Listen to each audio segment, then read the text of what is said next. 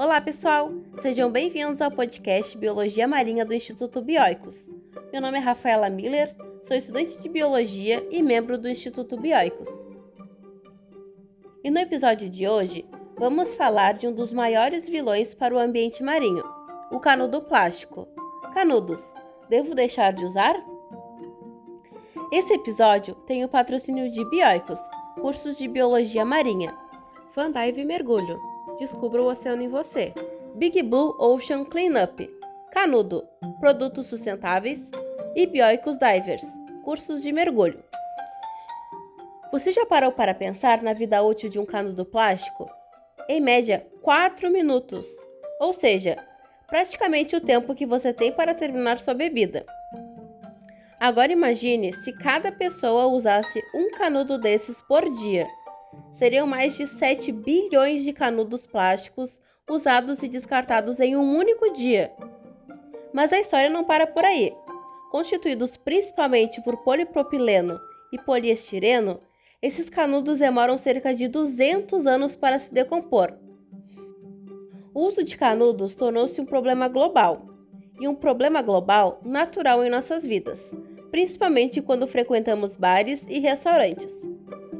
Essa ação é tão automática que, quando percebemos, estamos tomando um refrigerante ou um milkshake com um canudo. E não há problema nisso, se utilizarmos o canudo correto. No relatório de limpeza costeira internacional da Ocean Conservancy de 2018, os canudos e mexedores de plástico foram os sete itens mais encontrados nas costas e praias dos países ao longo do mundo todo, contabilizando 643.562 mil unidades. No Brasil, um estudo de 2009 encontrou vários materiais plásticos na costa do Dendê, no Nordeste brasileiro.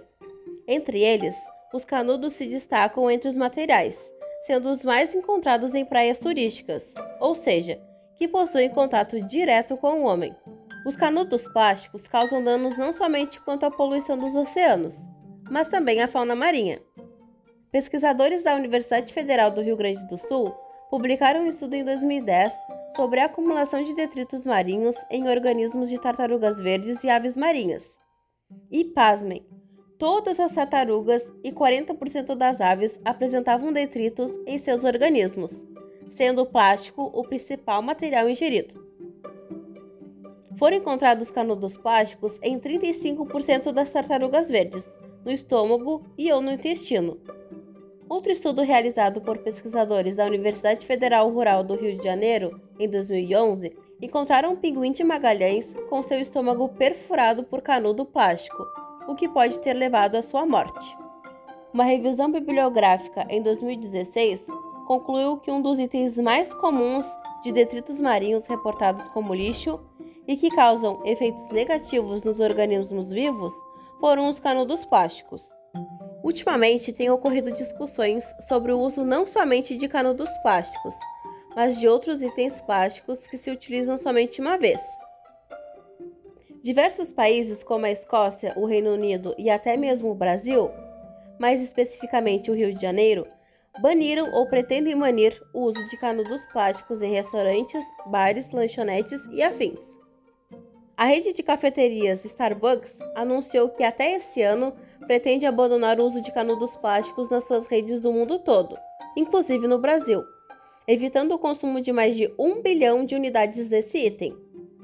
Seguindo o mesmo exemplo da Starbucks, a rede de fast food McDonald's também anunciou que irá substituir o uso de canudos plásticos por outro material em suas lojas do Reino Unido e da Irlanda, e agora também no Brasil. Devemos salientar que há pessoas que necessitam utilizar os canudos por serem uma ferramenta de acessibilidade, ou então há outras que simplesmente gostam de utilizá-los. Caso uma pessoa dependa ou queira utilizar o canudo, existem alternativas ao plástico que causam menos impacto no ambiente. Todos os fatos falados acima são alarmantes, sim, mas podemos melhorar e minimizar essa situação. Diversos canudos alternativos têm chegado ao mercado e cada vez mais estão se tornando populares, como os canudos metálicos, que são reutilizáveis por um tempo. Podem ser feitos de aço inox, alumínio e aço cirúrgico, retos ou então curvos, e cores variadas. Alguns deles podem até vir com protetor labial para a sensibilidade dos dentes. Não são tóxicos. Os melhores são certificados pela FDA americana. São práticos, podem ser carregados em ecobags, inclusive personalizadas, são higiênicos e geralmente vêm acompanhados de escova de limpeza de inox com cerdas de nylon. Outra alternativa são os canudos de bambu, que provém de uma fonte renovável, o bambu, e geralmente são descartados após o uso. Os canudos de silicone duram mais que os de plástico, mas não são recicláveis, o que pode gerar lixo no futuro, uma vez que se desgasta, ou seja, são reutilizáveis por um certo período de tempo. Outra opção são os canudos de papel.